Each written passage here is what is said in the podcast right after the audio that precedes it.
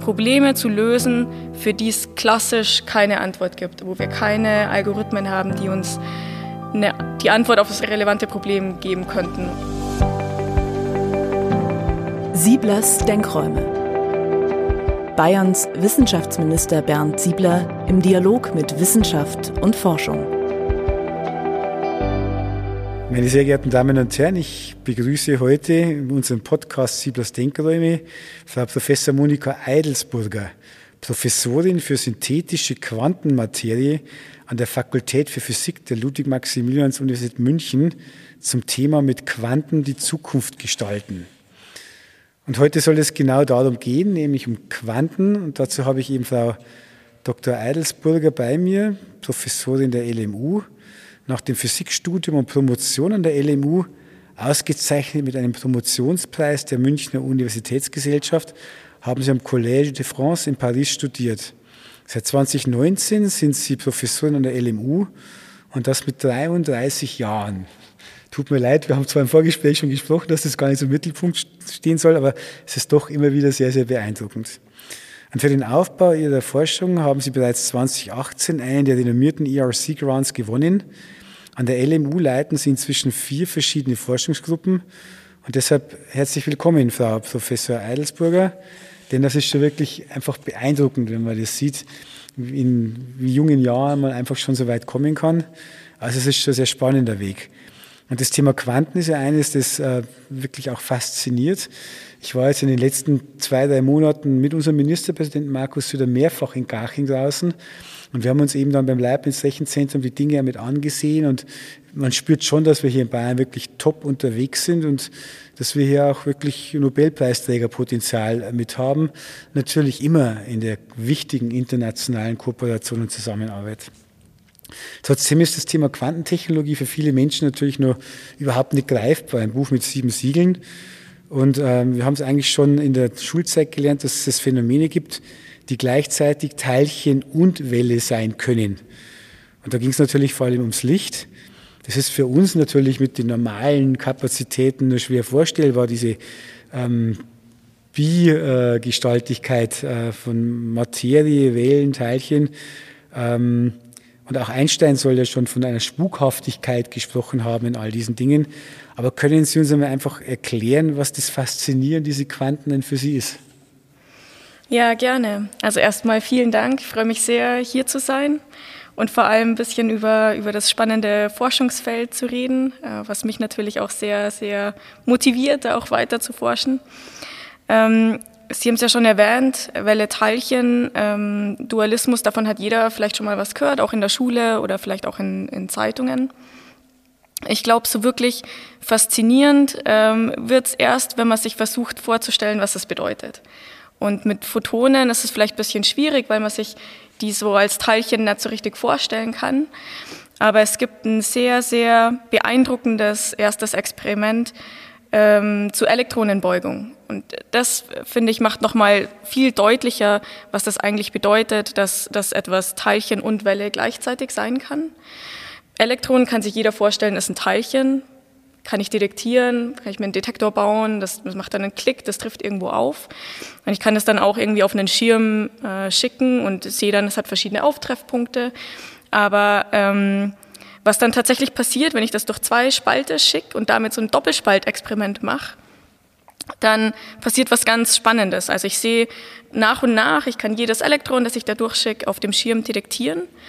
Und wenn ich das jetzt aber ganz oft mache, äh, wird aus diesen zufällig verteilten Punkten so ein Interferenzmuster. Sehe ich plötzlich, ah, das trifft gar nicht überall auf, sondern da bildet sich so ein Streifenmuster, das man, das man typischerweise auch für Wellen finden würde. Und das ist so für mich das faszinierendste erste Experiment, wo, wo einem so richtig klar wird, ähm, da ist wirklich ein Teilchen, das trotzdem Welleneigenschaften hat.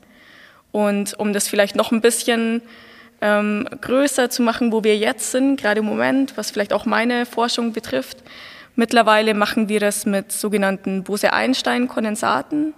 Da haben wir dann Millionen von Atomen, alle in, in einem und demselben Zustand und wir können die dann dasselbe Experiment nochmal machen, gleichzeitig mit einer Million Atome und wir sehen so ein wunderschönes Interferenzmuster, weil sich alle Teilchen genau gleich verhalten. Das ist so, so greifbar im Labor dann tatsächlich, das kann man sich anschauen, da kann man Experimente damit machen und man sieht direkt die Quanteneigenschaften der Teilchen.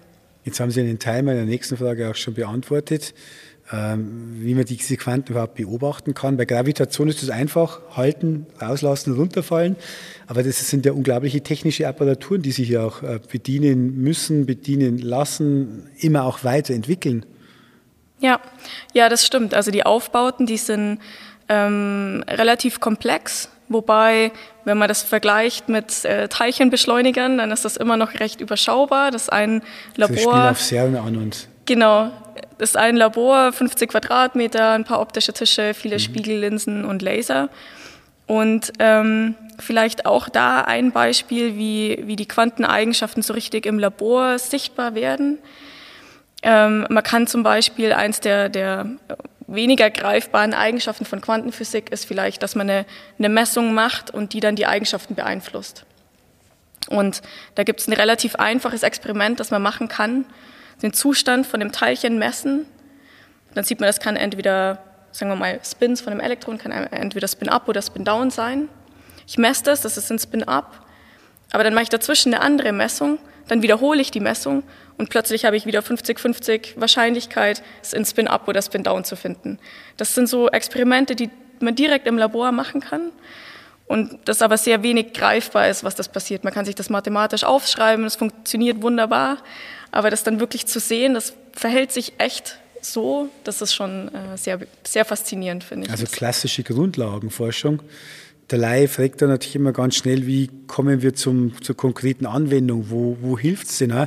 Das Thema GPS, also die Navigationssysteme, sind immer ein Beispiel, äh, wo wir es im Handy oder im Auto erfahren. Welche Beispiele könnten Sie denn für konkrete Anwendung noch einführen? Oder ja. einfach zum Veranschaulichen nochmal für den geneigten Hörer und den geneigten Wissenschaftsminister, der gerne in konkreten Bildern denkt?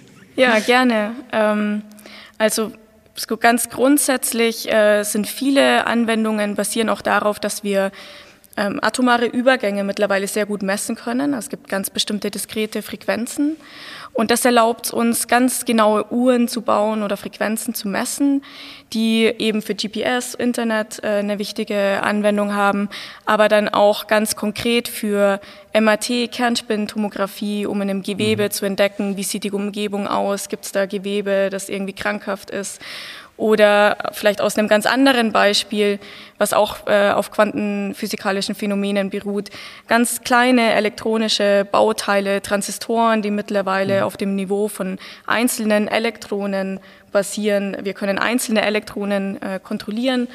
Das, das ist natürlich besonders wichtig, da jetzt auch Schaltungen immer, immer kleiner werden und dann spielen da Quantenphänomene eine sehr wichtige Rolle. Aber es gibt natürlich noch unzählige äh, Beispiele darüber hinaus, zum Beispiel optische Uhren sind mittlerweile so genau, dass die auf die Dauer des Universums gerechnet vielleicht 100 Millisekunden äh, Unschärfe haben und äh, nachgehen können im Bereich von 100 Millisekunden. Das heißt, die sind jetzt so sensitiv äh, auf das Schwerefeld der Erde zum Beispiel, die auch den die Frequenz der Uhr beeinflussen, dass man damit das komplette Erdfeld präzise ausmessen kann. Wenn ich meine optische Uhr in das Labor stelle und ich halte einen Backstein daneben, dann sieht die das. Mhm. Das ist schon sehr, sehr beeindruckend. Die optische Uhr, die den Backstein sieht, ist beeindruckend. Ja. Ähm, beeindruckend ist ja auch die Liste derjenigen, äh, die vor Ihnen an diesem Thema über Jahrzehnte gearbeitet haben. So klingende Namen wie Max Planck, Werner Heisenberg, die berühmte Unschärfe-Relevante natürlich. Ähm, was macht es für Sie so spannend und wo dann forschen Sie gerade so ganz konkret? Also was für mich und auch meine Kollegen, äh, glaube ich, im Moment so besonders spannend ist, dass wir ähm, eine Technologie oder einen, ja, eine, eine Reife entwickelt haben, dass wir die einzelnen Bausteine jetzt zusammensetzen können im Labor viele Anwendungen, die ich gerade beschrieben habe, die sind begründet darauf, dass man einzelne Teilchen, einzelne Atome mhm. sehr gut kontrollieren kann. Und was wir jetzt machen, ist daraus ein größeres Gerät zu bauen, also äh, verschiedene Teilchen bis zu 1000 zusammen in dem Labor, ähm, in einem System zu realisieren, dass wir so gut kontrollieren können, wie vorher die Einzelteilchen und jetzt das Zusammenspiel zwischen den Quanten sozusagen oder zwischen den Atomen ausgenutzt werden kann, um Computer zu bauen, Quantencomputer zu bauen oder Quantensimulationen durchzuführen. Also wirklich Probleme zu lösen, für die es klassisch keine Antwort gibt, wo wir keine Algorithmen haben, die uns eine, die Antwort auf das rele relevante Problem geben könnten. Und ein Beispiel, das oft genannt wird, ist Hochtemperatur-Supraleitung zum Beispiel. Das ist was, das können wir mit klassischen Algorithmen nicht einfach verstehen und berechnen, was da die Hintergründe sind. Und das ist ein Problem für, für das solche Quantensysteme, Quantensimulatoren oder Quantencomputer relevant werden. Also Planck, Heisenberg, Eidelsburger, das ist eine klangvolle Reihe, die uns natürlich freuen würde. Ja, da würde ich mich jetzt nicht direkt einreihen. ja, also ich habe ja mit Augenzwinkern sicherlich auch gesehen. Ja. Äh, vollkommen klar ist, dass, dass das eine spannende Faszination ist. Man, also auf der einen Seite spürt man, dass die Technik den Menschen dient, wenn sie es gerade für die Medizintechnik auch wieder nehmen, lindern oder noch besser heilen. Das ist natürlich ein ganz zentraler Punkt, weil wir auch immer wieder erklären müssen, warum wir dieses viele Geld in die Hand nehmen. Auch die Frage des Stichwort Quantencomputer haben Sie ja bereits angesprochen. Hier gibt es jetzt nun viele ähm, Absprachen auf Bundes- und Landesebene, dass sie eben diesen, diesen berühmten Quantencomputer konkret umsetzen wollen. Und es gab ja auch immer wieder auch jetzt dann äh, Rekordmeldungen, Google vor ein paar Jahren, die gesagt haben, ein ganz bestimmtes Problem können wir viel, viel schneller als alle anderen lösen. Das ist natürlich das One-Trick-Pony dann, wenn ich so sagen würde.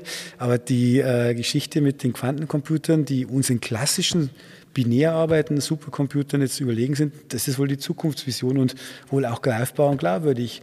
Ähm, bei den Gesprächen äh, im Leibniz Rechenzentrum haben wir gehört, der einzelne Supercomputer, ja, das ist ein, ein Instrument, aber der Quantencomputer, das ist ein ganzes Orchester.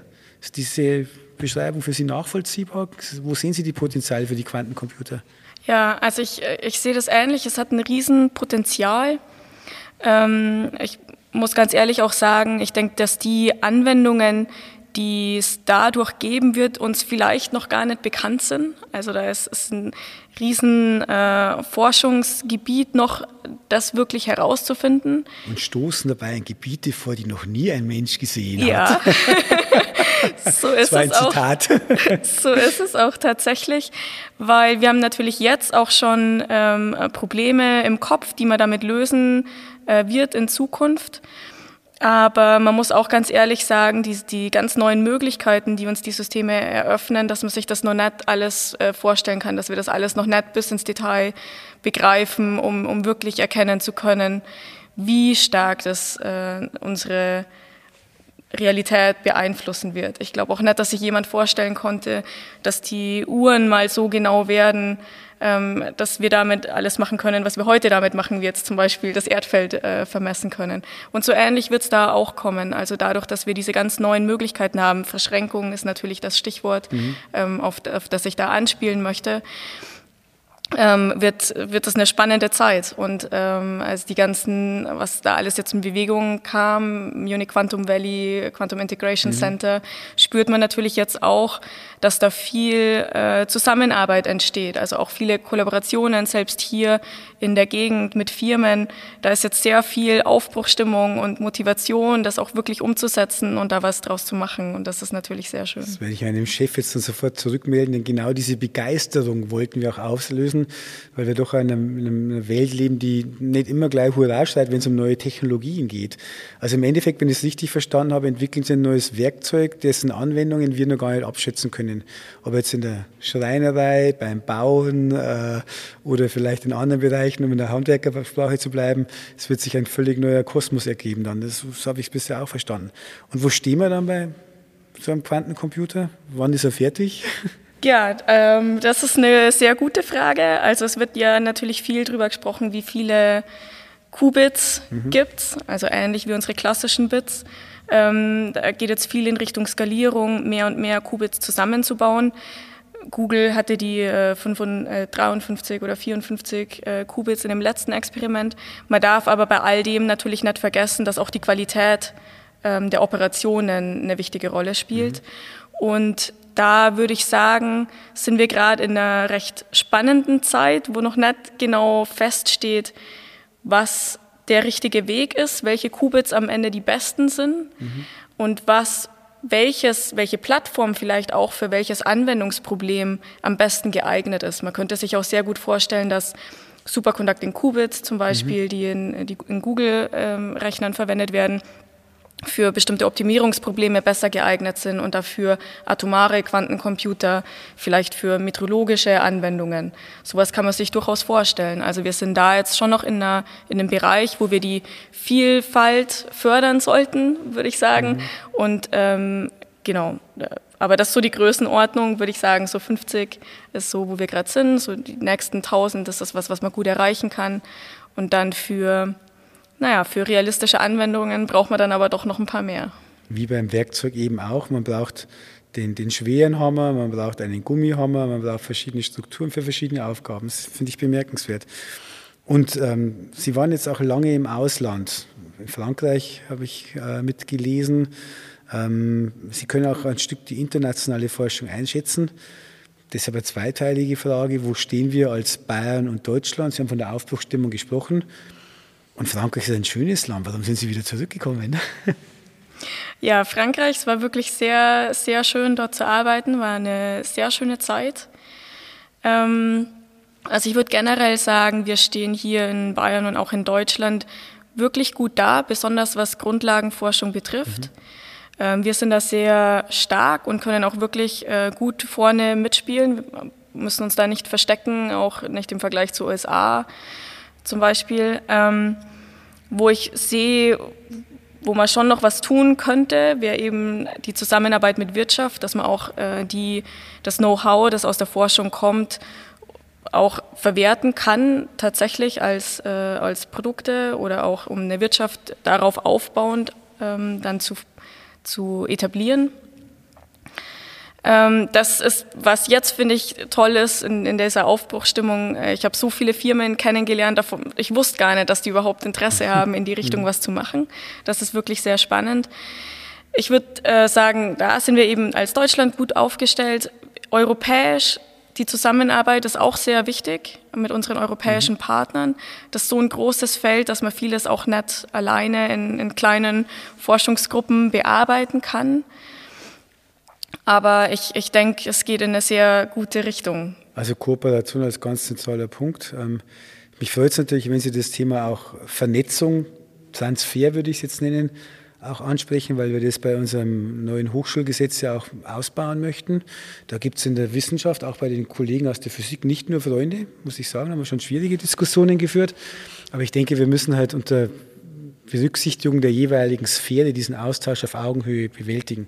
Nicht, dass Ihre Grundlagenforschung dann wirtschaftlich irgendwo ausgenutzt oder missbraucht wird, aber dass es eben auch in eine kluge Anwendung kommt. Und vielleicht sind dann die Leute, die in der Wirtschaft draußen sind, was den Anwendungsbereich anbelangt, noch ein Stück mit einem anderen Blickwinkel ausgezeichnet, als sie das jeweils sind.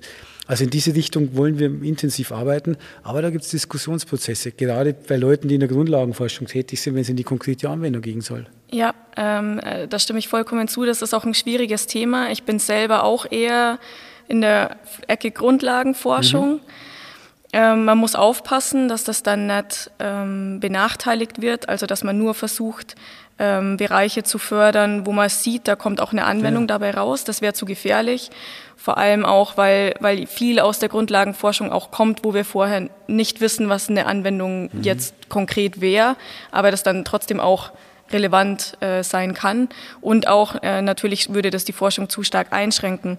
Aber man sieht schon, auch jetzt für meinen Bereich, dass durch den, ähm, durch den Input von außen auch was Anwendungen sein könnten, das ganz andere Richtungen nimmt, die mhm. Forschung an sich. Und das ist ja an, das ist ja auch was Gutes, um, um dann tatsächlich äh, was Verwertbares draus zu machen. Das darf man einfach auch mhm. nicht vernachlässigen, weil am Ende, ich habe es vorhin mal erwähnt, wenn aus unserer Grundlagenforschung was rauskommt und die Vernetzung fehlt zur Wirtschaft, und wir können das nicht verwerten, dann wird es jemand anders tun. Dann, dann, wird eine Firma in den USA was daraus machen und dann eben nicht in Europa oder in Deutschland oder in Bayern. Die Klassiker sind immer das Telefax und der MP3-Player, alles hier entwickelt, aber anderswo dann produziert worden, sind ja fast schon Genbeispiele, weil sie in der Szene so, so verbreitet sind.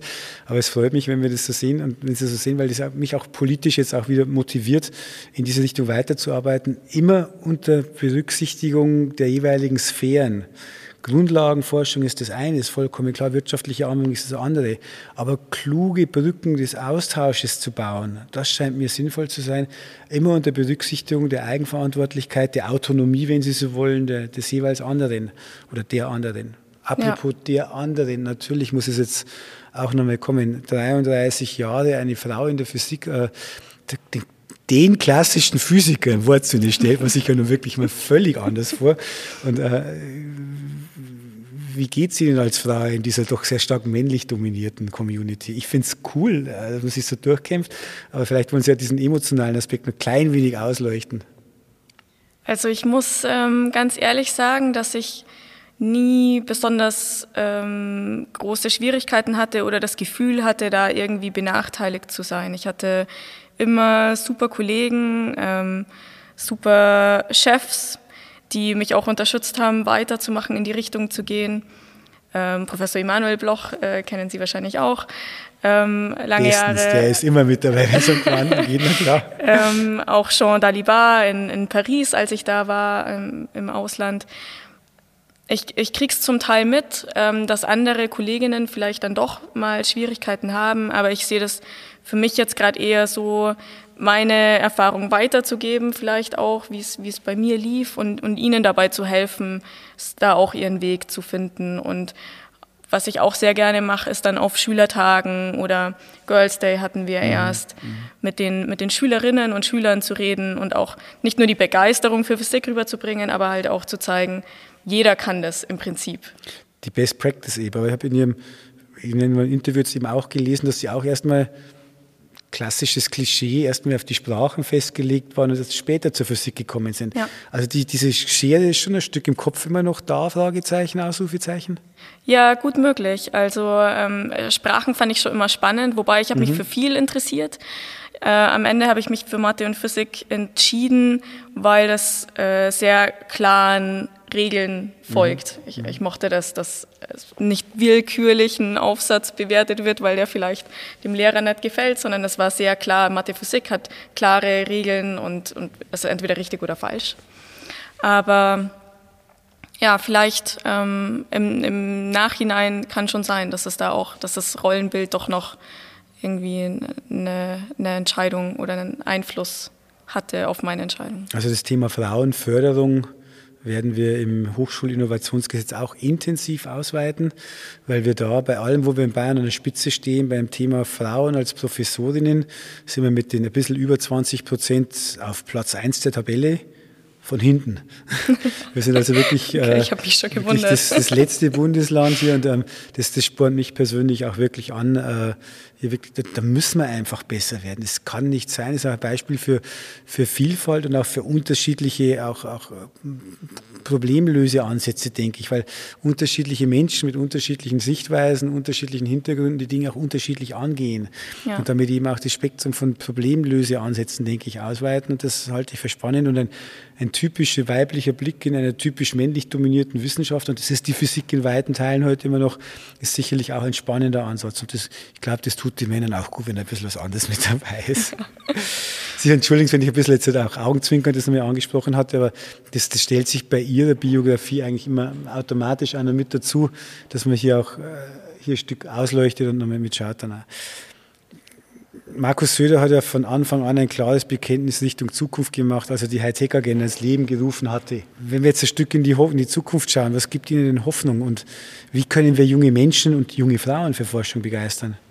Also ich glaube, ähm, gerade in Schulen und auch, ja, eigentlich hauptsächlich Schulen, würde ich sagen, kann man, kann man viel machen. Ich würde mir wünschen, dass wir auch einiges von der Motivation, die sich jetzt aufbaut, reinbringen können in die Schulen. Es gibt viele tolle Ideen, ähm, auch kleine Experimente aufzubauen, wo man anschaulich sehen kann, was, was sind Quanten, was sind die Eigenschaften oder vielleicht auch ganz einfach mit Licht, Interferenzexperimente, Interferometer. Da kann man viel machen, wo man auch sehr gut erklären kann, wo Anwendungsmöglichkeiten sind. Also auch kann man erklären, wie funktioniert GPS, wie funktioniert das Internet, zum Beispiel solche Dinge. Vielleicht hat sich das mittlerweile geändert. In meinem äh, Physikunterricht war das kein großes Thema. Seien Sie nicht zu optimistisch an dieser Stelle. Aber ich glaube, da könnte man viel machen. Und wenn es mhm. auch nur ist, dass man am Anfang so kleine Schultage organisiert, wo man dann wirklich mal hingeht, so als kleinere Gruppe und Experimente vorführt. Auch wenn es nur das ist, mhm. glaube ich, kann man da viel machen und da gibt es auch viel Motivation jetzt auch im Rahmen von dem ähm, Exzellenzcluster zum Beispiel oder auch Munich Quantum Valley. Übrigens wäre auch das ein toller Beitrag zum Transfer der Naturwissenschaften in die Gesellschaft hinein. Gerade Lehrerbildung ist ja ein ganz wichtiger Punkt. Gefällt mir sehr, sehr gut. Hat richtig Spaß gemacht, mit Ihnen zu diskutieren. Diese, diese Idealismus, diese, diese Zugewandtheit, diesen, diesen Glauben auch an eine positive Zukunft, gerade jetzt in diesen Corona-Zeiten. Das ist schon nicht so ganz ohne, weil viele natürlich sich jetzt eine sehr schwarzseherische ähm, Perspektive angewöhnt haben. Von daher ist es schön, mit Leuten zu reden, die sagen, die Welt liegt vor uns und wir können die nach unseren Vorstellungen gestalten, bis in die kleinsten Teilchen hinein. Herzlichen Dank und Ihnen alles Gute für Ihren weiteren Weg und ähm, Planck, Heisenberg, Eidelsburger. Also mir wird es gefallen. Alles Gute, herzlichen Glückwunsch. Vielen Dank, hat mich sehr gefreut. Gerne.